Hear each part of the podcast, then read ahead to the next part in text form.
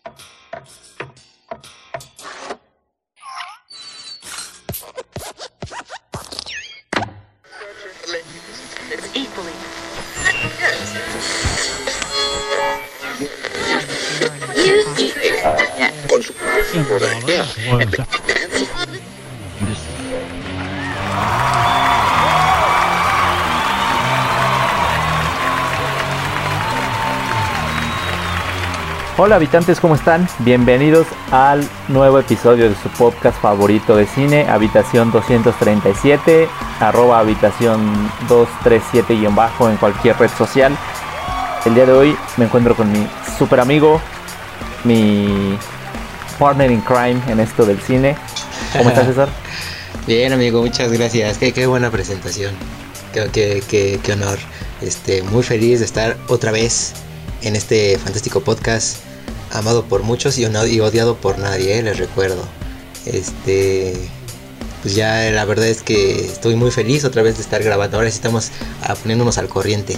¡Ya era hora, pues, Ahora sí, como, como nuestra buena chamba cinéfila que hacemos, este, esta semana nos reunimos ante ustedes, querido, querida audiencia, queridos habitantes, para hablarles eh, de repente luego nos quedamos un poco sin tema, pero justo por lo que decíamos el episodio pasado, que lo haya escuchado, pues sí, como que nos hemos eh, oxidado ligeramente. Se notó, se notó, sobre todo conmigo. Se notó, se notó.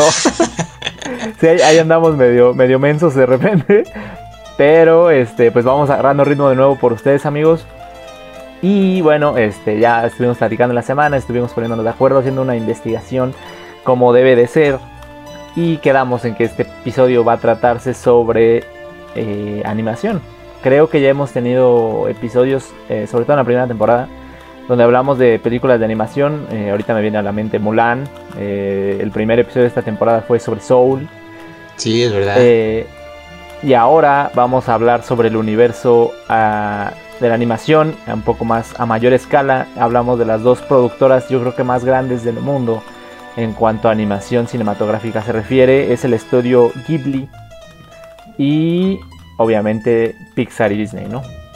Sí, sí, justamente son de los estudios más imponentes. De hecho, Disney pues, ya prácticamente es dueño de todo.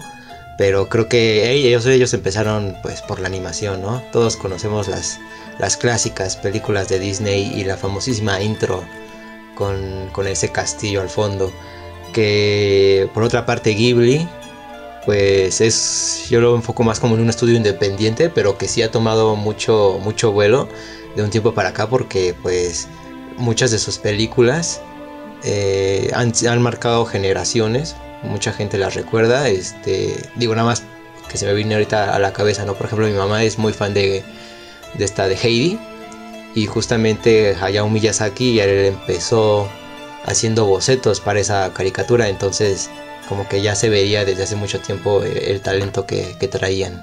Sí, pues de hecho justamente eh, eh, Hayao Miyazaki siempre ha hecho como mancuerna con el, el que realmente es el director de sus películas, eh, Isao Takahata. Sí. Que, con el que se encontró en proyectos chiquitos como de animación en, sus primeras épocas de, como animadores en estudios que no eran suyos, en películas que eran de otro tipo de, de cineastas y su primer ejercicio como a mayor escala y que fue un chingadazo obviamente, tanto en Japón como en el mundo, o sea, creo que ahí nos dimos, bueno yo no, la gente de, ese momento se dio cuenta de que en Japón existía animación y que existía de, de, buena manera, ¿no? No todo era en Estados Unidos, que en esa época me parece que convivían con, con caricaturas muy emblemáticas, tal vez no de Disney, pero a nivel televisivo sí, como son los Picapiedra, los, los supersónicos, estas caricaturas que son incluso hasta hoy recordadas, pero que justo compitieron contra Heidi, que fue un monstruo que hasta el día de hoy continúa siendo pues tendencia de cierta forma. También en, estudios de animación se, toman como referencia muchas de esas partes y muchos memes todavía vemos sobre Heidi. Entonces me parece que, fue una muy buena manera de iniciar la carrera de ambos creadores para luego hacer el estudio que bueno, que hoy en día es comparable con Pixar, ¿no? Y mira que es mucho decir. Sí, la verdad, y creo que pues de ahí justamente de, de, Ghibli vienen muchos otros directores, muchos otros artistas, animadores que, que también han despegado a partir de las ideas iniciales que, que Hayao Miyazaki tenía, ¿no? Por ejemplo, o particularmente de su estilo de animación.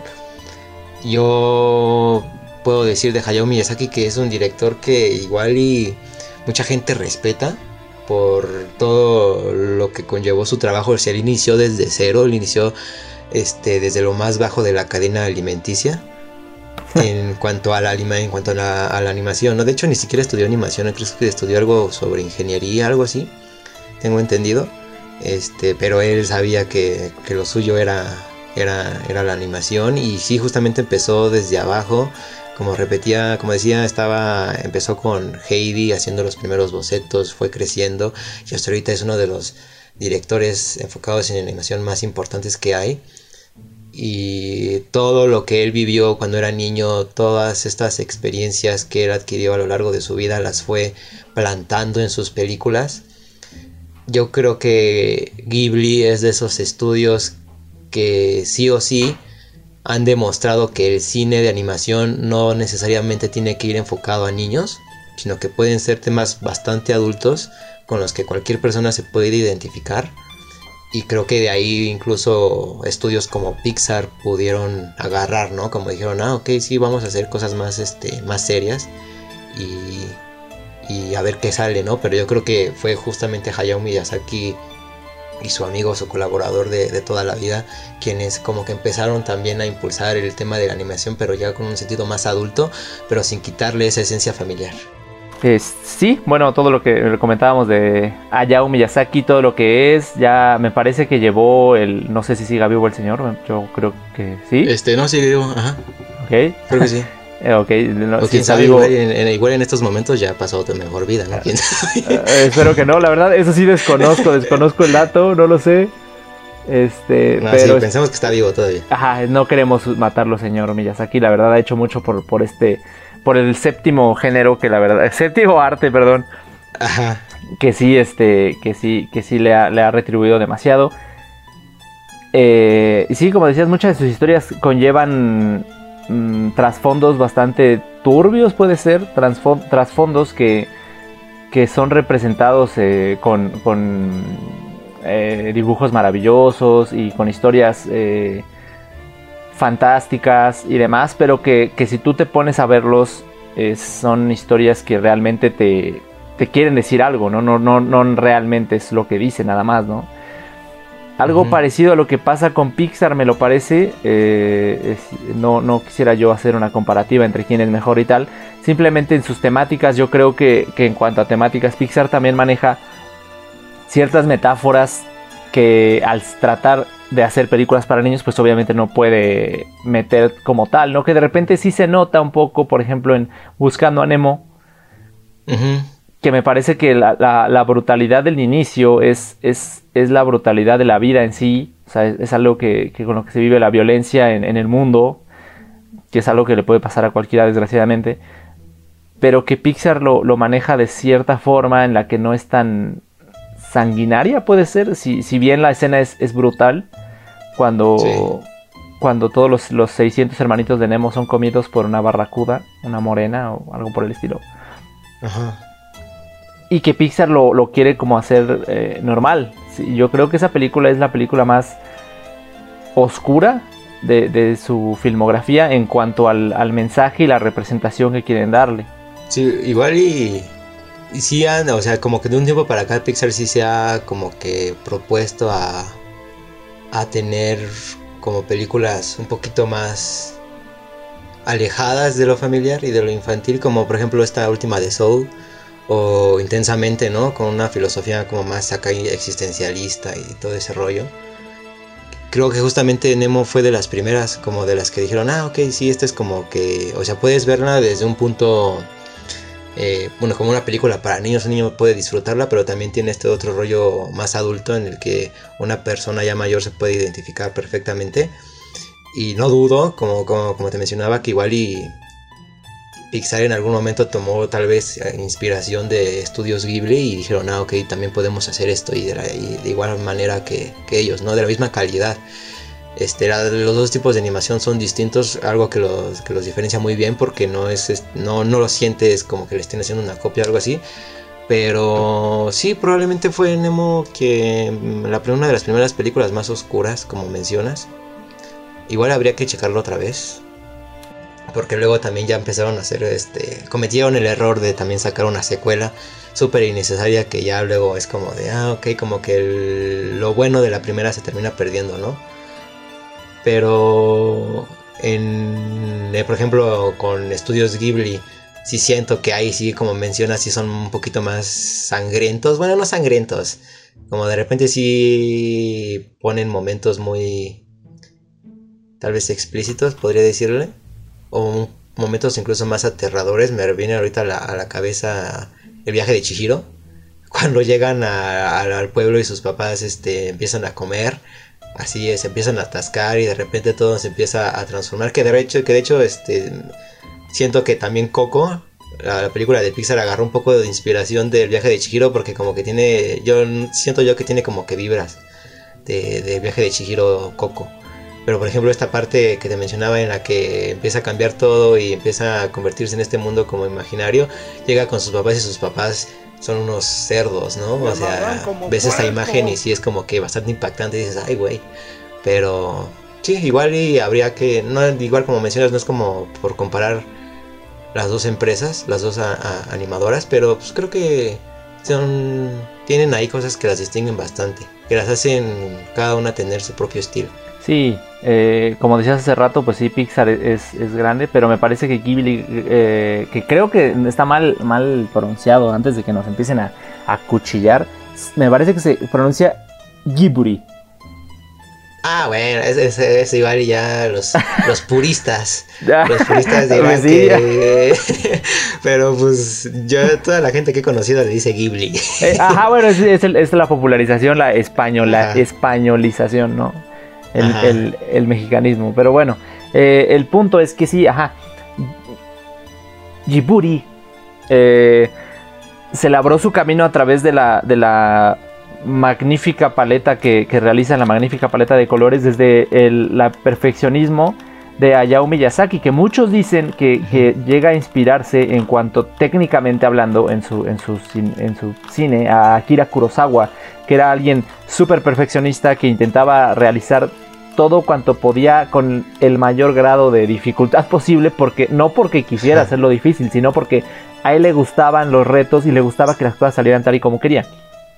Entonces, dicen por ahí que Hayao Miyazaki tiene como la, esencia, la, escuela.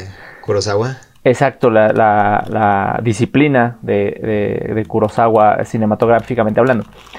Eh, entonces yo creo que el sello de, de, es que Hayao Miyazaki realizas o, realizaba, no sé si lo sigue haciendo, los, los storyboards, sus, sus, primeros bocetos antes de realizar una película en acuarela. O sea, imagínate el nivel de preciosidad que ah, realizaba con una acuarela para hacer nada más el primer frame de una historia, que de por sí no tenía final, por ahí también leí que las historias de Hayao Miyazaki como animador, que él en el departamento de animación es quien generalmente genera las historias, eh, no tienen un final, no tienen una historia definida, como que se le va, conforme se le van presentando a él los, los trazos, los dibujos, este, va saliendo adelante la historia. Realmente no, no va ya con una historia predeterminada como estoy seguro que Pixar sí. En cuanto decías, este, en la, oscuridad de las temáticas y demás escondidas detrás de las películas para niños, estoy completamente de acuerdo. Y, remontándonos a, lo que comentabas del viaje de Chihiro, que fue, significó el gran éxito mundial, fílmicamente hablando, porque el éxito mundial de Miyazaki Takahata ya, ya lo habían alcanzado eh, en Ghibli con Heidi. Entonces el, viaje de Chihiro significó el, boom comercial, el boom publicitario que, a lo mejor no necesitaban, pero que, que, requería el estudio para que se hiciera a nivel mundial famoso y que hoy en día pues es una referencia total. Eh, este viaje de Chihiro a mí realmente me hizo, o sea, sí, está súper creepy la escena de, de los papás real, convirtiéndose en cerdos. La, la, verdad está, está, o sea, yo la vi de adulto esa película y dije, what the fuck? ¿Qué chingados es esto, güey? O sea, sí está, está muy impresionante la escena. Pero también ahí vemos, al menos yo veo dos eh, referencias, dos, dos este, como inspiraciones americanas en la obra de, de Miyazaki y de Takahara. Primero, me parece a mí que la, la primera eh, referencia que yo veo muy clara ahí es Alicia en el País de las Maravillas, que si bien es un cuento de, del inglés Lewis Carroll, realizado por los estudios de Disney allá por el 60, puede ser 50, o sea, ya, ya es una película vieja, pero es una niña que, que ingresa a un mundo imaginario en donde eh, existen más este criaturas imaginarias, ¿no? No necesariamente quiere decir que en el viaje de Chihiro sea imaginario, pero eh, da la, la, sensación, ¿no?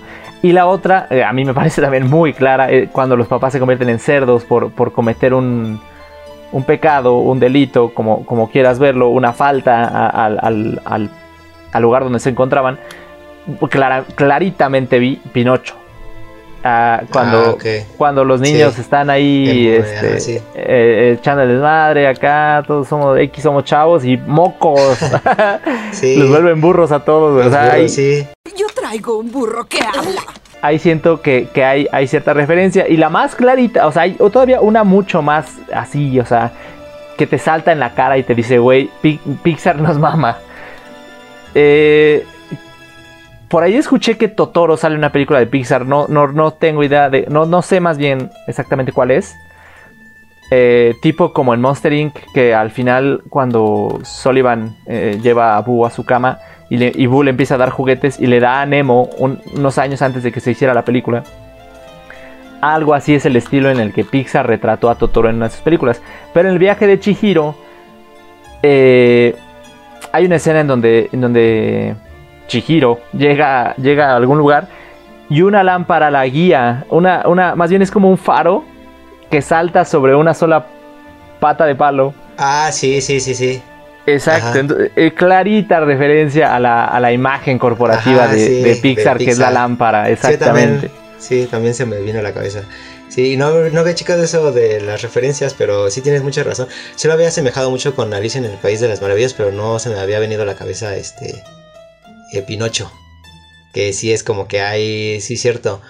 Y es que creo que tanto los dos estudios como que se han también inspirado uno del otro, ¿no? O sea, como que sí de repente ah, toman así, que está bien, ¿no? No es como, digo, eh, lo hemos mencionado, no hay como ideas originales actualmente, ya es como de, pues todos agarras una idea y, y tratas como de hacerlo a tu manera, ¿no? Tratas de, de que esa historia contarla con, con tu voz, vaya, ¿no? Lo cosa que está muy bien, pero...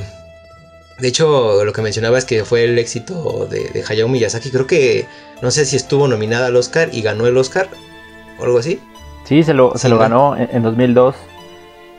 Pero Ajá, ese específico año no compitió Pixar. Pixar. En- sí, Ajá. eh, es lo que me imaginaba. Sí, pues, pues, quién sabe qué películas estaban en ese entonces en animación, ¿no? Porque oh, lo, lo que más me gusta a mí de la, de la animación, por ejemplo, es que se presta como para experimentar muchas cosas, ¿no? Porque no es como hacer una película en live action.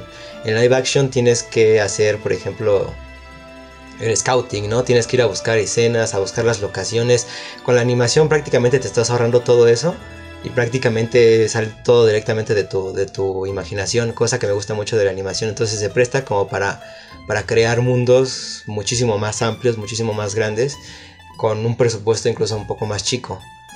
Este, y, creo que en ese sentido Hayao Miyazaki lo ha hecho muy bien porque es una animación tradicional, es 2D, pero se siente como también esa parte de, innovación. Creo que se están más centrados en el guion en contar la historia que igual y no tanto en perfeccionar la animación. O sea, se ve bien, no digo que se vea mal, pero no es como Pixar, ¿no? Que Pixar constantemente, igual cada año está tratando de hacer películas animadas, pero que se vean un poquito más pulidas, ¿no? Obviamente se nota la diferencia de, de su primera película que fue Toy Story a su última película que fue Luca, ¿no?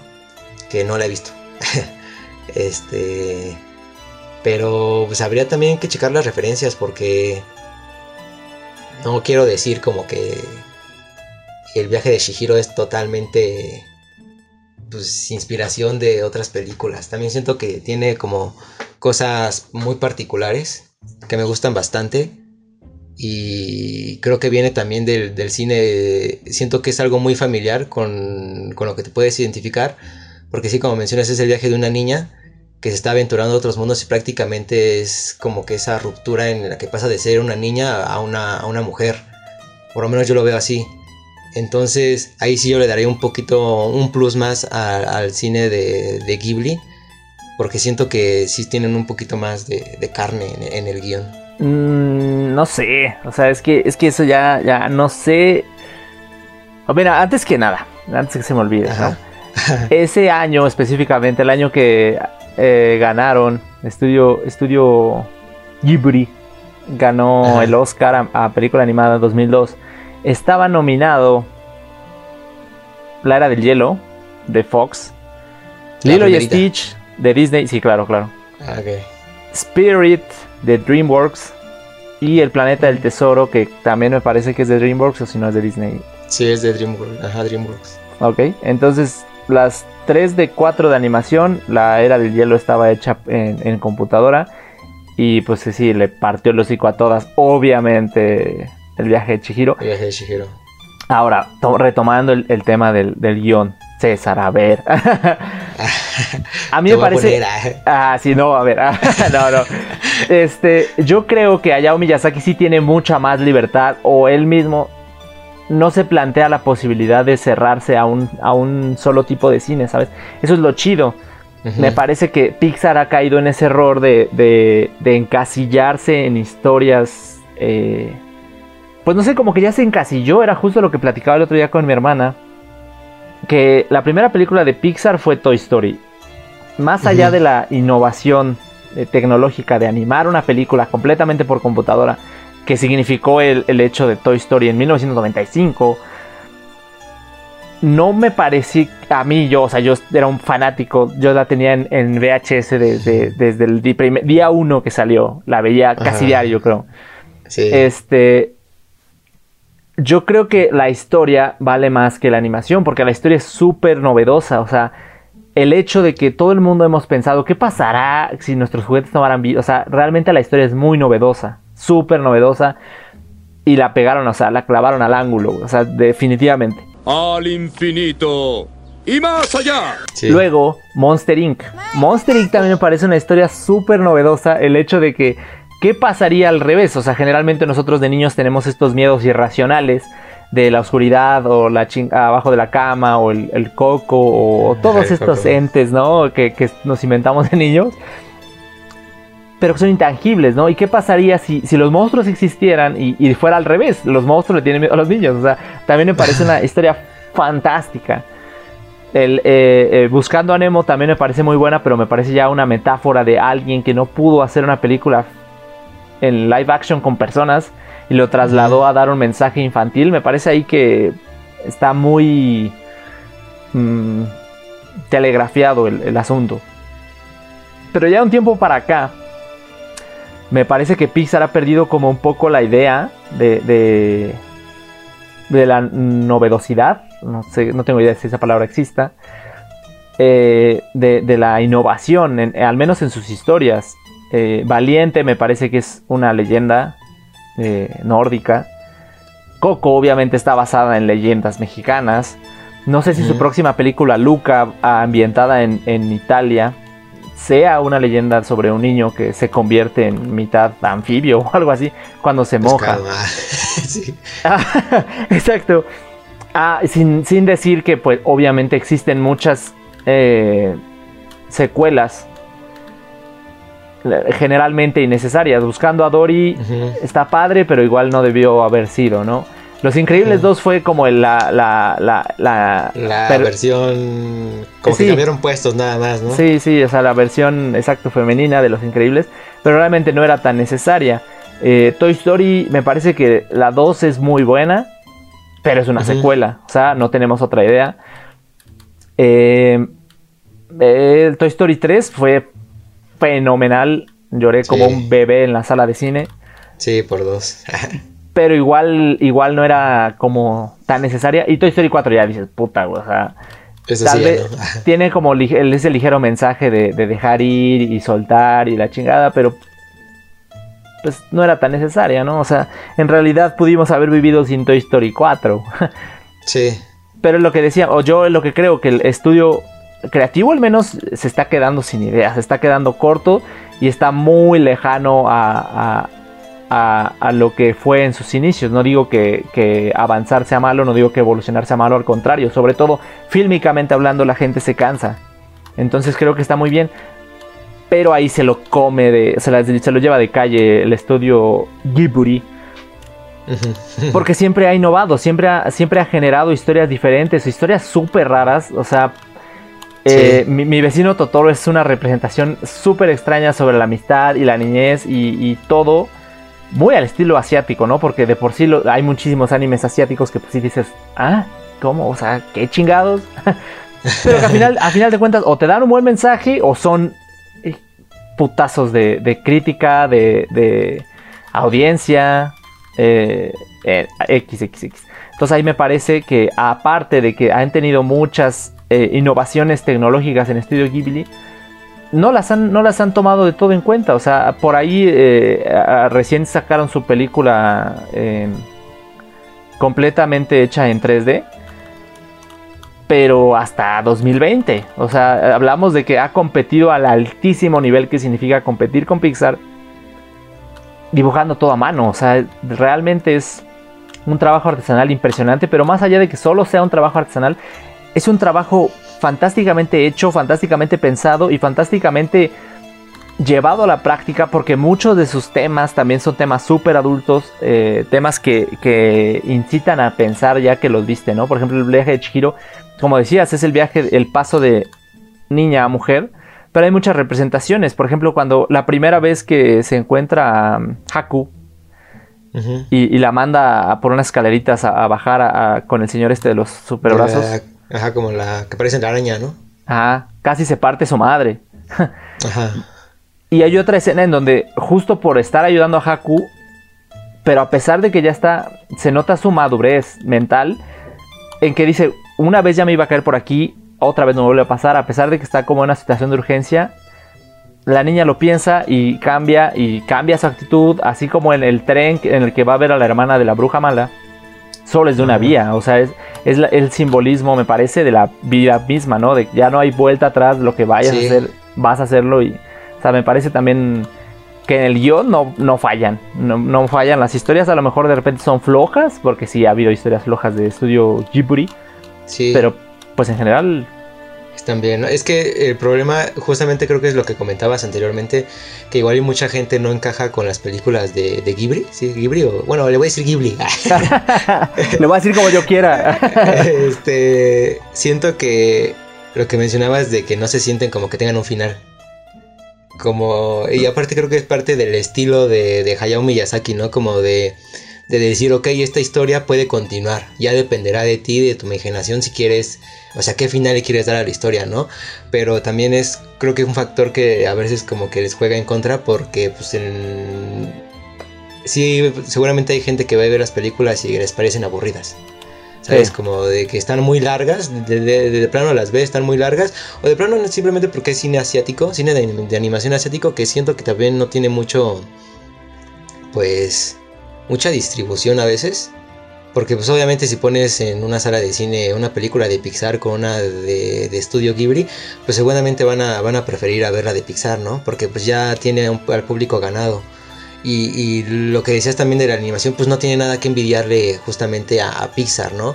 Porque independientemente de que sí sea una animación 2D eh, muy tradicional, muy artesanal, sí, pero pues se sabe, se nota el estilo de, de estudio Ghibli, sus personajes son muy, son muy particulares, sus historias son muy extrañas, pero que también llegas a identificar con ellas. Eso es, o sea, son, hay personajes tan icónicos como, como Totoro, que ya son la imagen de Ghibli, ¿no? O sea, son el logo como tal de, de Ghibli. Y pues mucha gente, muchos cineastas como, como Guillermo del Toro, el muy odiado del Toro, este, pues lo han usado, pues yo, yo- el- yo le, yo le llamo Totoro-san. Maldito Este, gordo.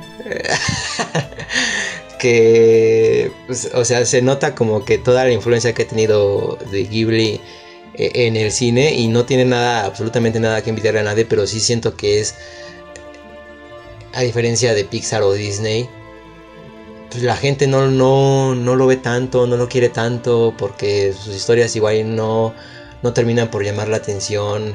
Digo, no fue creo hasta apenas que Netflix las puso en su plataforma que tal vez incluso empezaron a tener un poquito más de, de despunte para un público ya digamos este otro tipo de público, ¿no?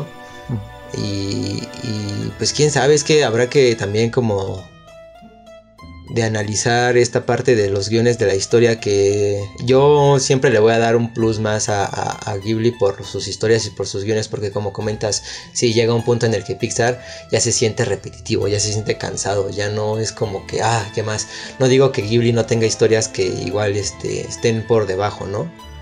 Pero hasta eso siento que se han mantenido fieles y que independientemente del, estilo de animación que tengan, pues siempre están contando historias distintas, te presentan algo totalmente distinto. No hay ninguna secuela, hasta el momento yo no he sabido de ninguna secuela de alguna película de, de Hayao Miyazaki, quién sabe, igual y me equivoco. Este, pero a diferencia de Pixar, sí, como mencionas, es muy repetitivo, ya se siente muy cansado. Entonces ahí le doy la ventaja a Ghibli. Ah. Sí, definitivamente, o sea, yo también creo que Ghibli lleva mucho de ventaja en cuanto a la creación, en cuanto a, a los temas que toca, porque como dices, a pesar de eso, tiene ese terrible talón de Aquiles que significa no saber cómo terminar las películas. Yo también coincido en eso y yo creo que tiene que ver con el hecho de que trabajen, o sea, deben trabajar con los storyboards de, de Miyazaki, obviamente, pero no estoy seguro que trabajen con un guion como tal, o sea, 120 hojas de ten, güey, vamos a hacer esto, esto, o sea, no, porque no es como la forma de trabajar de Miyazaki.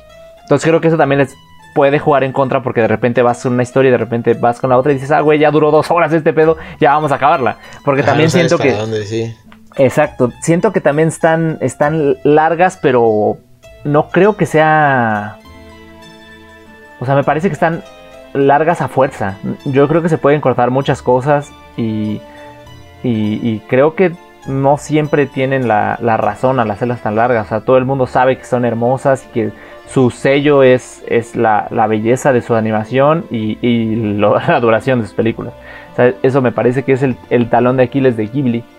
Que a lo mejor y sí no hace las películas pensando tanto en los niños, sino más bien en, los creadores como adultos y cómo se retratan ellos su visión de adulto hacia los niños. O sea, me parece ya que es algo más generacional que, cae en sus historias que, generalmente manejan muchos temas infantiles o cómo la niñez afecta a la adultez, ¿no? Por ejemplo, esta película de El viento se levanta, no sé si la llegaste a ver.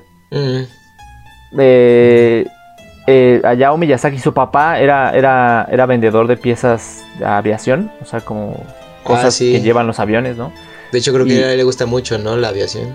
Exactamente, entonces esta película más bien es la representación de o sea, bueno, para empezar, esta es la película donde narran que hay un tipo que diseñó un avión de combate que fue usado durante la Segunda Guerra Mundial, ¿no? Y ya de ahí se ve como, más bien es una representación de los sueños de niños, o sea, qué tanto tu niño interno se siente a gusto con el adulto que eres hoy en día, ¿no? Y me parece que muchas de sus películas tocan este tema de la niñez y la relación, la relación de los niños con los padres, porque también eh, por ahí Hayao Miyazaki creo que se quedó sin su mamá muy joven entonces, generalmente hay muchas mujeres también en, sus, en su cine porque las mujeres, las mujeres eh, toman el papel principal en una vida en la que él deseaba tener, ¿no? O sea, la figura femenina tal vez no le fue tan representativa, pero él dentro de sí pues sentía que tenía que expresarlo de alguna manera, darle lugar a su mamá que no logró tener en este plano físico, pero que a través de sus películas y sus dibujos logró tener. Entonces me parece que por ahí este, este tipo de, de mensajes, ese tipo de, de pues sí, de, de, creaciones a través de la, de la vivencia o de, la, de los sueños que no se lograron o de las perspectivas que uno tenía y que de repente no logró, me parece mucho más fuerte de lo que, de lo que Pixar de repente hace, que no es por demeritar tampoco, porque, por ejemplo, vuelvo a Nemo. Nemo sin duda es mi película favorita en cuanto a mensaje de Pixar sea, el mensaje a mí me, dejó en shock cuando yo me enteré de qué se trataba en realidad. O sea, yo la vi, no sé, a los 10 años. Y a los 15 alguien, alguien llegó y me dijo, güey, ya supiste que Nemo es esto y esto. Y así como de, ¿qué? O sea, güey, no. ¿Cómo vas a creer que Nemo es esto? O sea, ¿Cómo que Nemo es discapacitado? no, es, es que, eh, de hecho, Nemo fue la primera película de Pixar, creo que ya lo habíamos comentado en algún otro episodio, fue la primera película de Pixar que vi en el cine. Porque ya había visto, creo que la primera película que vi, pero no en el cine, fue Toy Story 2. De hecho, creo que primero vi la 2 y luego vi la 1. Este. pero. Sí, o sea, es como. Buscando a Nemo. Pues, es de las primeras películas que se aventuró, creo yo. Justamente como que a contar algo distinto. Igual y tú en el primer sentido no lo cachas, ¿no? La primera vez que la ves, pero luego ya cuando igual alguien te la cuenta o cuando ves un resumen de la película o ya cuando estás más grande y empiezas a investigar sobre ella, te das cuenta de la profundidad que tienen los personajes, de la profundidad de la historia y, de todo lo, todo esto, ¿no? Y, y, lo que comentabas anteriormente de, por ejemplo, Hayao Miyazaki, que se ve muy influenciado, por ejemplo, por la muerte de su madre, creo que una de las películas que más representan eso, y es muy irónico porque ni siquiera la dirige él, es la de la tumba de las luciérnagas, ¿no? Este, que creo que es muy este, evidente esta, esta, esta parte en la que pues, un niño, prácticamente un adolescente, se tiene que hacer cargo de su hermana a partir de la muerte de su madre. Y justo lo que comentabas de que todos los niños, bueno, son los niños, vaya, los que a veces protagonizan las películas de, de Miyazaki o la mayoría de las veces son ellos los que, los, los que protagonizan las películas justamente porque es como esa parte en la que más se identifica eh, Hayao Miyazaki, cosa que está muy bien porque está como que atacando a dos públicos, ¿no? Tú la ves y dices, ah, ok, pues, puedes verla como niño y te identificas con la historia, o la ves te divierte, pero al mismo tiempo la ves como adulto y dices, ok, eso tal vez, tal vez ese era yo de niño, tal vez yo con esa historia me identifico mucho porque yo también perdí a mi mamá o cosas así, ¿no? Que en ese sentido creo que también Pixar tiene lo suyo, pero pues creo que creo que Pixar sí ha perdido mucho mucho potencial porque también independientemente de lo mucho que hayan experimentado o innovado en el tema de la animación pues la verdad es que tú ves tus películas actualmente y ya no sientes no lo sientes distinto. Yo estaba viendo por ejemplo algunas críticas de Luca de su última película y es como que la gente dice, ah, ok, está bien, pero no es algo, ah, como que distinto. De hecho, igual a ti no te puede gustar porque pues, tiene que ver ahí con un hombre pez. no, te, no, te, gusta la forma del agua, entonces igual ya no te puede gustar Luca. Soy inclusivo, no, no voy a tener problemas. pero, o sea, así como que igual Pixar ha perdido el camino y ha preferido enfocarse tal vez en algún momento por lo seguro y no tanto por innovar en otras historias. Pero pues ahí dependerá también de, gustos, de quién prefiere Pixar, quién prefiere Ghibli. Pues ya, ya dependerá de cada quien. Sí, eh, La tumba de las luciérnagas, sí es, es una gran película ambientada durante la Segunda Guerra Mundial. Esta película me parece que la dirigió su, su compañero de, de batallas en, ah, ciertas Takahata, ¿no? Exactamente en ciertas etapas de la vida de Hayao Miyazaki. Y la película, quien, para, no, para quien no la haya visto, está en Netflix y César este, bien la... la, la, la ah, no, creo que no está en Netflix. Ah, me chingo a mi madre, no está en Netflix. Te he fallado, Anakin. Ah, pero sí tiene, maneja temas bastante turbios, bastante, es una película muy fuerte a pesar de que es una animación y que no, como que no termina de, combinar con el resto de películas de, de Ghibli. Sí. Pero bueno, es del 88, o sea, también, también es como sus primeros trabajos. De ahí eh, solo habían trabajado juntos en, en Heidi y en una película que hace medio de precuela, al menos en, cuanto al personaje principal, que se llama Panda Copanda. Panda Copanda. del 72, exacto, que significó su primer, este, como su primera incursión seria de Hayao Miyazaki con Taka, Takahata, En, el, en el cine. Y después salió Heidi, que fue el boom mundial de, por todos lados. Y este. Y ya, bueno, después los trabajos que, en los que pudieron coincidir. Pero esta película de, la, de la tumba de las luciérnagas, a mí, a mi parecer. O sea, ya, ya, ya este, contaste un poco de lo que trata. A mi parecer está o no sé si esté basada en la actualidad. Yo quiero pensar que no porque se trata de unos de los cineastas que más aprecio, eh, de los que más disfruto. eh, eh, Hirokazu Koreda. Es japonés, ganador de, en Cannes, eh, nominado al, Oscar en, en, 2019, me parece, uno de los mejores cineastas que ha dado Japón, sin duda alguna, pero por ahí es una película que se llama, me parece que 2004,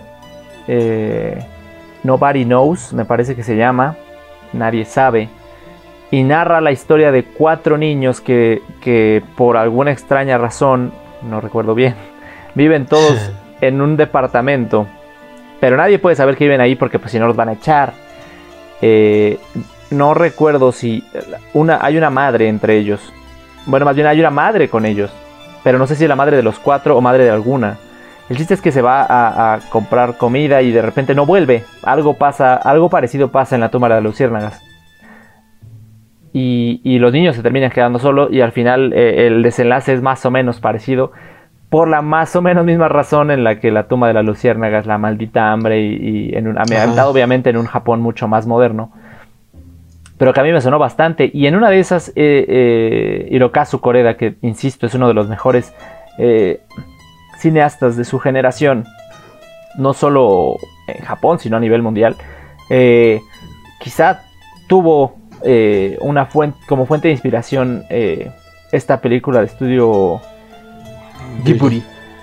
Ah, este, en una de esas puede ser, digo, eh, no estarían para nada descabellado pensarlo, porque la verdad, a final de cuentas me parece que, como hemos dicho ya en, el, pasado varias veces, este estudio se, maneja, en, este estudio se manejan temas adultos disfrazados de fábulas de cosas para niños cuando en realidad pues tienen mucho más tienen un trasfondo mucho más profundo y de repente mucho más denso. Eh, o sea sí siento que la tumba de, de las luciérnagas como que en algún momento se, se, alejó un poquito de lo que venían haciendo porque igual y te venían presentando anteriormente películas siempre centradas como en presentarte personajes fantásticos y ahí en la tumba de las luciérnagas se pegaron más como a una realidad de hecho, creo que está basada en un libro. Si no mal recuerdo, si no me equivoco, igual y la gente va a decir, ¿de qué estás hablando, César? No es cierto. este, pero creo que sí está basada en un libro y creo que el escritor del libro tenía mucho miedo o estaba como que muy eh, nervioso en el sentido de, de que no adaptaran su historia de una forma fiel, ¿no? Que no pudieran captar como que la esencia y no he leído el libro, ni pero seguramente pues, sí se logró porque La tumba de las luciérnagas creo que es de esas películas que todo el mundo recuerda. He conocido mucha gente con la que he hablado y me ha dicho ve esta película porque es muy buena y de hecho fue gracias a una recomendación de, un, conocido que, me aventuré a ver por primera vez La tumba de las luciérnagas y lo primero que te cuentan es esta película te va a destrozar, te va a hacer llorar. ¿no? Eh, yo le dije a Alfonso, ¿te hizo llorar? No porque Alfonso tiene corazón de piedra. este, pero, o sea, sí, sí, sí se nota como que muy distinto a todo lo que en algún momento igual te planteó Ghibli, porque sí, como comentaba, te presentan personajes más fantásticos, ¿no? Por ejemplo, Porco Rosso creo, creo que fue antes o después de La tumba de las luciérnagas. Pero sí, o sea, son temáticas muy distintas y fue La tumba de las luciérnagas que, una de las es una de las películas de animación que hasta el día de hoy creo que han marcado la historia del cine creo. Sí, sí entonces y aparte te, te presentan la, historia se lleva a cabo en la segunda guerra mundial durante la segunda guerra mundial. Bueno en el, al principio de la película perdón por los spoilers pero pues ya se sabe lo que pasa. Este se, se muere no bueno ya ya yo les conté ah, lo siento mucho. Este pero el, al principio de la película arranca por el final. O sea, arranca al final de la Segunda Guerra Mundial en, el septiembre de 1945 y lo que hacen es como un flashback y te empiezan a contar toda la historia de, estos dos hermanos, ¿no? De cómo tuvieron que sobrevivir, están pasando hambre, cómo perdieron a su madre, etc. Pero sí es de esas películas que te dejan volando. Por lo menos a mí me impactó bastante y no ha habido una película ni de Pixar ni de ni de Disney que me haya gustado tanto como esa. O sea, sí hay muchas películas de animación que me gustan, pero creo que La tumba de las luciérnagas es de las que yo pondría en mi top 5. Wow, top 5 de todo de las mejores películas, no, de las mejores películas de animación. Ah, te iba a decir, wow, ese, ese, ese está, está alto, ¿eh? No, sí, o sea, está alto en centrado en las películas de animación. De hecho, ahí también está por ahí Nick Park, que Nick Park también en algún momento un, un gran animador que también empezó a hacer sus sus pininos con Wallace and Gromit y luego. Pollitos en Fuga y también está ahí Tim Burton con El extraño mundo de Jack. Chulada. Pues ahí- ajá. O sea, ahí, la verdad es que y se nota también muy distinta aparte aparte de los de los distintos tipos de animación que utilizan, se nota que las historias son bastante se, alejadas unas de otras. O sea, no no es como que nada de que nada que envidiarle un tipo de animación a otro. Vaya, eso es a lo que voy. Sí, sí, definitivamente. Eh, ese, por ejemplo, la, la tumba de las luciérnagas eh, to- toca el tema, obviamente, de la desolación tras la guerra, ¿no? Obviamente es una crítica social a, a- eh, a uno de los peores, a los países a los que peor les fue después de la Segunda Guerra Mundial, que es Japón. Sí. Y retrata la pérdida de una forma bastante brutal. No es que yo tenga un corazón de piedra, ¿verdad? Ojalá, pero no. Este, pero digo, no, no me hizo llorar tampoco, eh, es rara. La vez que yo lloro viendo una película, César. Eh, Ah, bueno, sí. Pero también Eh. depende de, de qué de qué de qué tan este sentimental seas, ¿no? Más bien, más bien como vaya, creo que, creo que maneja más eso. Pero el chiste es que, ajá. Eh, otro- otra película, por ejemplo, yo, yo podría comparar esa, esta película en, en la pérdida, ya no en el entorno social que maneja, pero sí sobre la pérdida es Up. Esa película sí me dejó pensando, o sea, sí, sí fue como de. Verga, güey, o sea. ¿Cómo Pixar se atrevió a hacer esto, sabes? O sea, a mí se me, o sea, yo pensaba, dice, güey, o sea, ¿de qué forma? O sea, pero a final de cuentas, digo, hablando un poco mejor de Pixar, porque creo que lo hemos tirado un poco durante este episodio, eh, retrata una, una vida que no todo el mundo puede darse, que no todo el mundo está dispuesto a darse y que muchos probablemente no lleguemos a darnos. Eh, y, y quiero hablar de la, de la vejez. O sea, me parece que, que, que es, es un tema bien complicado, pero que Pixar supo llevar, supo llevar bastante bien. O sea, realmente supo, tuvo la maestría de plasmarlo sin necesidad de dar lástima, sin necesidad de que fuera brutal. O sea, simplemente se basó en sus conocimientos y trató de hacerlo lo más digerible, eh, family friendly posible. Y a mí me parece que lo logró porque aparte es- está brutal la escena inicial, ¿no? O sea, sin diálogos, solo música. Y te va adentrando en la vida de Carl y de Ellie y dices, bueno, ¿sabes? O sea, sí, sí está, está muy, muy fuerte, pero lo ve de frente, o sea, ve el problema de frente Pixar y dices, "Bueno, ¿sabes qué? Voy a hablar de esto, los niños necesitan saber este pedo, a lo mejor no todos los niños lo van a ver al principio, ¿no? O sea, ya después cuando crezcan se van a dar cuenta y dices, güey, o sea, qué pedo. Pero sí, eh, en, en comparación otra vez con, con Estudio Ghibli, eh, por ejemplo, tiene, tiene una película en donde se centra ligeramente en la, en la vejez, pero a mí me parece que no está tan bien centralizada. Exacto, sí, como que le faltó ahí el punch que sí tuvo Up. Y me refiero a El Increíble Castillo Vagabundo, eh, o Castillo, El Castillo Ambulante, basado en una novela que esa sí tuve oportunidad de leer de Diana Wynne Jones, este, que es muy parecido a la- a la película en realidad.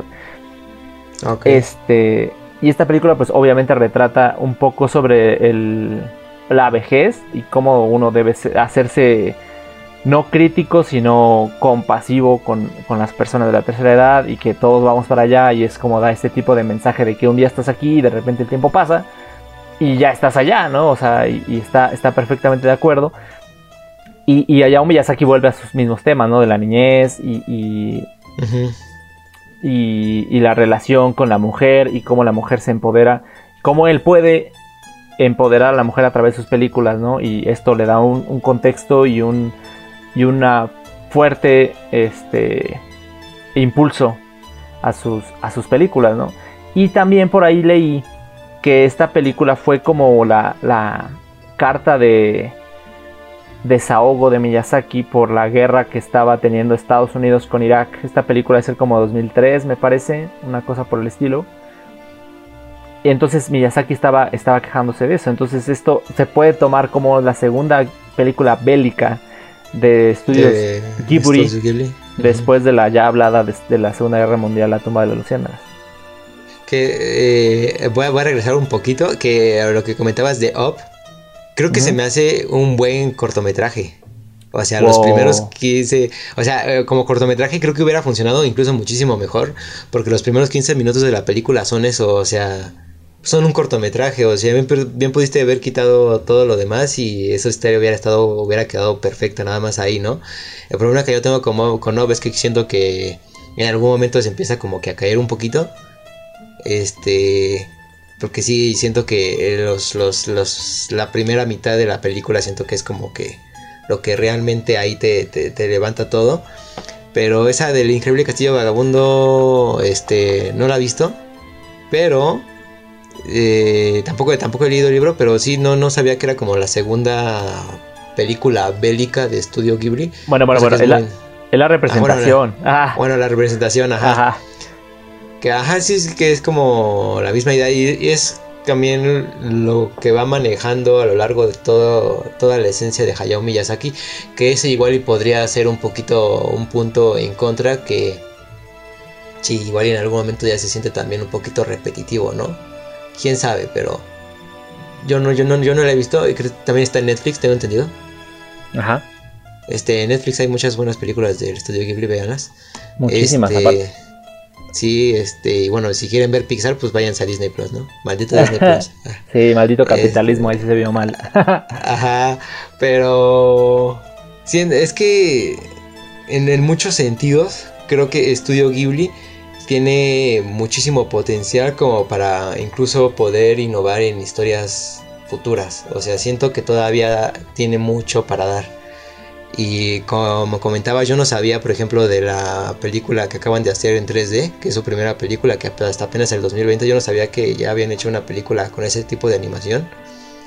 Pero si ya empiezan a incursionar por ahí, si ya empezaron como que irse por ese camino, igual y cuidado Pixar porque se vienen cosas, pueden venirse cosas bastante padres para Ghibli. Y pues quién sabe, ya habría que ver. Pues sí, y aunque no, o sea, aunque no incursionaran al 100% en el 3D, igual siento que Ghibli tiene mucho más madera donde explotar que Pixar, porque como decíamos, Pixar me parece, y como decías hace rato, que ya se estancó en un cierto tipo de cine de nicho, ¿no? O sea, ya sé qué películas hacer, ya sé lo que a la gente le gusta, y más importante de todo, ya sé que la gente me va a ver, no importa lo que yo haga, la gente va a ir a verme simplemente porque soy Pixar. Y que lo van a nominar también, ¿no? Ah, claro, ajá. eh, De hecho, hay una, hay una, hay un, este, no me acuerdo si es en la casita del terror, no, no creo. Pero hay, hay un, este, sketch de los Simpson que lo, lo muestra muy bien. Eh, Ah. Bart crea papá enojado, su cortometraje, y luego un, un- un estudio dice, va, pues jalamos a que lo hagas más chido. Y lo hace, ¿no? Por la idea de Homero y este, este, ser Ajá. tirano. Y llega a estar nominado al Oscar y obviamente está Mixar, creo, creo se llama allí. ah, Ajá. que sí, le tiran de ahí, ¿no? Ajá, exacto, obviamente. Y pues que todos se te atraen hasta sus su limpiadores de premios y la chingada. Y Bart termina ganando. y es como, ajá, la, la- la representación de que estos güeyes siempre ganan, siempre están nominados, siempre están ahí. Pero no necesariamente por un trabajo espectacular, por un trabajo que merezca estar ahí. Sino simplemente por el nombre, desgraciadamente, ya muchas veces. Y que bueno, o sea, tienen también la, el capital de, de generar contenido que ellos el contenido que ellos quieran en el momento que ellos quieran con la periodicidad que ellos quieran cuando hay muchos estudios que en realidad no te no se pueden dar ese lujo. Podemos sacar una película en dos años y que ahí va con la bendición y esperemos que llegue y que le den su madre a Pixar no y cuántas películas no han llegado a a estar nominadas pero pues al ser la bestia que es Pixar pues no no han Siempre logrado hacerse con otra cosa Y creo que de ahí también Ghibli tiene un poquito más de ventaja porque no es como que Pixar saca una película cada año. Ghibli no lo hace así, ¿no? Entonces tiene como que un poquito más de tiempo y como, como mencionas, un poquito más de libertad creativa. Porque también siento que Disney está muy presionado, ya está muy centrado en, en irse por lo seguro y decir, ok, voy a usar la misma fórmula que he usado casi siempre, ¿no? Que nunca les falla porque si siempre están nominados, la gente los va a ver, en el cine pues acaparan las taquillas y es normal y ahorita también se está viendo mucho con Disney Plus, ¿no? Cuánta gente no está pagando por ver Luca probablemente. Este, cuando en Estudio Ghibli, cuando en Netflix hay muchas películas de Estudio, de Estudio Ghibli sin tener que pagar un extra. Pero ahí sí le voy a dar también otro punto a Ghibli. Eh, que pues sí, aparte son tienen muchísimo más tiempo en pensar las cosas que van a hacer, ¿por qué? Porque no sacan películas cada año. Y cuando las sacan por lo menos prometen que van a sacar algo seguro, igual y puede gustarte menos o más que tal o cual película de, de, Ghibli, pero, pero pues ahí van a estar. Y creo que sí, muy bien Ghibli, like a ellos. no, sí, mil veces la neta. Y, y bien porque, porque exista esta, esta competencia sana que aparte conlleva muchos, este, muchos guiños de orgullo entre ambos, ¿no? O sea, como que esa camaradería. Entonces me parece que está bien y, ojalá así Ghibli no afloje en, no necesariamente esto es una carrera, ¿no? Pero, pero pues sí se agradecen este tipo de contenidos, eh, no de Occidente, que de repente ya están muy, muy, este, prefabricados. Sí. Y que Ghibli sí nos sorprende con cosas, es lo que decía, o sea, vemos sus películas de repente y dices, o sea, qué chingados, o sea, ¿por qué, por qué está pasando esto? O sea, ¿por qué, ¿por qué hay un sapo con pantalones? O, o sea, cosas que no se suelen ver de este lado del charco, ¿no? Pero que estamos acostumbrados al pensamiento occidental y a la caracterización de ciertos personajes que, tú ya sabes que van a estar ahí o que si son hasta cierto punto raros, pues ni se te hace extraño, ¿no? Dices, eh, ok, una jirafa está hablando, no hay pedo, ¿no? pero, pero sí, me parece que, hay que voltear de aquel lado, hay que darle más, más seguimiento, porque en realidad creo que se los están comiendo desde hace mucho tiempo. Y, y en una de esas, quién sabe, en una de esas si se jalan alguna mente brillante de, de estudio Ghibli a Pixar, ¿eh? No lo dudo ni un solo segundo que hagan por ahí un crossover o algo por el ah, estilo. Pues estaría, chido eso. Sí. Como que sí, o sea, porque ya ha pasado antes. Bueno, ah, de los dos lados, ¿no? O sea, Pixar ha dejado, ha dejado ir a muchos creativos que se han ido a DreamWorks, por ejemplo, al no encontrar como que esta, esta, como que esta libertad. Creo que, por ejemplo, el director de Shrek empezó trabajando esa cosa. Empezó trabajando este en Pixar y luego se fue a DreamWorks no porque justamente como que tenía un poquito más de, libertad en ese sentido. Y estaría muy chido ver una combinación entre Ghibli y Pixar. Que igual y Ghibli no los necesita igual y pues, por su parte pueden hacer lo suyo no porque si ya empezaron con el 3D pues ya de para qué te queremos Pixar que no siento que tengan las mismas herramientas que ellos, ¿no? Porque ellos ya van, creo, van un poquito más adelantados en, cuestiones del 3D. Pero pues, quién sabe. Sí, no, imagínate lo que haría Studio Ghibli con el dineral de presupuesto que maneja Pixar, o sea, puff. Ajá. Y, y, pues sí siento que, que Pixar de repente no, no, sí se ha sabido, ¿no? Que, que de repente Disney no ha valorado ciertas mentes creativas que trabajan ahí y que terminan en otro lado dando el salto de, fe y de calidad y que luego Pixar dice, ah, pues no estaba tan chido, ¿no? Pero ese es el claro ejemplo del director de Shrek. Él, ajá, como decías, fue votado de Pixar, de Disney, antes de, de que lanzaran Monster Inc.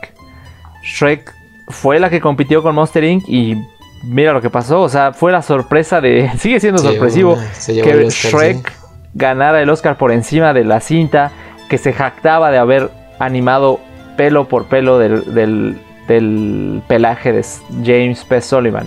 Entonces, a ese tipo de cosas deberíamos hablar también de DreamWorks porque también tiene un nivel de animación brutal. Y muchas de sus películas también contienen en su guion muy buenas historias.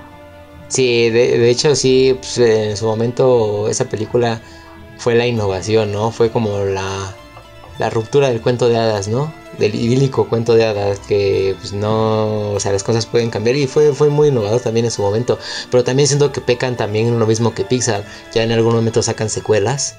La era del hielo 10, 10.000, 10.5. Shrek, Shrek hay, hay cuatro de Shrek, ¿no? Ajá, exacto, o sea, ya es como que, ok, están, están cometiendo el mismo error que, que Pixar. Eh, pero sí tienen muy buenas historias también. La era del hielo en su momento creo que también fue, fue muy importante. ¿Qué otra película? Al Madagascar. está muy bueno también. Este. Megamente. Pero ¿sabes qué? Creo que también DreamWorks fue igual, podría mencionarla previo a lo que hicieron con Shrek o Shrek o esa cosa. Shrek. Shrek. Shrek. Shrek, ¿o ¿cómo? Shrek. Shrek. Shrek. Shrek, exacto. Shrek. Eh, Yo siempre digo, mejor afuera que adentro, ¿no, Fiona? Una, una vez me dijeron que creo que se pronunciaba Shrek, algo así. Nunca les creía. Este, pero por ejemplo lo que hicieron, ¿cómo se llama esta película? O sea, cuando estaba en todo en su proceso 2D, lo que hicieron con el viaje hacia el Dorado. Oh, chulada, fantástica Ajá. película. Viaje hacia el Dorado, la que habías mencionado en el principio, la del tesoro perdido, creo. El te- ajá, el tesoro, algo así. Ajá, o sea, eh, esas películas eran muy buenas. Sí, el, el príncipe de no Egipto. el príncipe de Egipto, exactamente. O sea, creo que más bien, también, es que también DreamWorks se, se rifa haciendo 2D y aparte 3D. O sea, me parece que también es un estudio bastante completo. Sí, ahí, ahí tienen lo suyo, pero sí daría como para un capítulo, ¿eh? Para, para DreamWorks. Una, una, una, un- una, una continuación, una segunda parte de DreamWorks versus Pixar versus Ghibli. ¿Qué otro estudio? Ah, El mashup. Ajá, esta- estaría bueno. Ahí no sé si entrara al cine de stop motion. Sí, claro, porque eh, eh, eh, obviamente el, el equipo detrás de, de Tim Burton también. Ajá, Wes Ah. Anderson también ha hecho Wes Anderson, claro que sí. este Nick Park con Pollitos en Fuga, Exacto, este señor, ¿cómo se llama? El que hizo Anomalisa. eh, Charlie Kaufman. Sí, sí, ah, bueno, ya comentaste los chicos de Wallace y Gromit que también son fantásticos y que en su momento también fue brutal el stop motion. Ajá, sí, sí es bastante animación la que hay. Que de todas yo prefiero mucho la stop motion. Para mí la animación stop motion es la, es la, es la mejor. Claro. Habrá quienes digan que no. Pero pues para mí sí. ah, No, estoy, estoy completamente de acuerdo con mi- contigo, amigo, la verdad. sí, ya Pixar, ya pasaste de moda. Ah, sí. Échale, ah, échale, métele a nitro, papi. Sí, contrátanos para hacer una película o algo. No, ya nos va a mandar al diablo por estarnos quejando. Hay ideas, Pero no lo hace que- falta apoyar. Ah, pero lo que, sa- lo que sabe cada quien, este. Soul sí fue como un reivindicador de, de Sí. Pixar. De lo que venía haciendo Sí. Soul, sí los, los recentró. ¿Saben qué? Vamos a dar este mensaje. Bam, güey. O sea, la verdad sí. Pero ahorita Fue- con Luca, quién sabe. Bueno, habría que verla. Sí, sí, porque por ejemplo con Onward, me parece que. Entre hermanos, me parece que se llama. O sea, ahí también como que dio el salto de. Eh, o sea, esa, esa película Ajá. está. mm, ¿No? Y, y de Dicen que repente. sacó- Luca es. Ajá. Ajá, no, dime, dime. Ah, Que iba a decir que Luca es- dicen que es la Call Me By Your Name de Pixar. Wow. O sea, ya va, ya va a incorporar temáticas. Sí, dicen que. De, de hecho, dicen que las incluye. O sea, que es muy evidente, que no es como que. No traten de ignorarlo. O Ok. sea, Ah, no, pues no es como. chido. Ajá, está chido. No es como que te lo pongan así en la cara de, ah, estos chavos, eso, no, pero, o sea, como es, representa tal vez como el- tu primer amor de la infancia o algo así, no sé. Yo supongo, no lo he visto, ¿no? No, pues nadie. Pero creo. dicen que es, este, dicen que es la, la Call Me By Your Name de Pixar. Ok, perfecto. Luca Es- se está retorciendo. Ay, este, me parece perfectamente muy bien que estén, que estén eh, incluyendo esto sin que esté eh, forzado, porque muchas películas por, me- por tratar de hacer incluyente se siente forzado el, el problema y entonces ya no, ya no ni llena a la comunidad ni llena al resto de personas que se supone que solo lo van a ver. O sea, no, no llena a nadie. Entonces me parece que está muy bien que generen una película única y exclusivamente para, generar la, la sí. inclusión en este tipo de cine exactamente desde que desde la niñez que, que es muy importante la orientación que creo que a, a mucha gente sí le hizo falta de repente entonces me parece muy bien pero también espero que no lo vayan luego a quemar a querer estar haciendo este Sí. porque desgraciadamente cuando Pixar ve algo ajá Pixar es este tipo de, de películas de sabes que esto funcionó boom otra vez boom otra vez Otra boom vez otra vez sí. entonces esperemos que no pero Que, que vayan por el buen camino, que no, no fuercen las cosas, ¿no? No fuerce nada, no fuerce nada. Sigan a, a Estudio. Ghibli y, y van a ser buenos. Ajá, y... O sea, sean, sean fieles a su estilo, pero con nuevas historias. y, esperemos que, ajá, que vuelvan a- al camino de, de la innovación y creatividad, porque de repente sí como que les hace falta.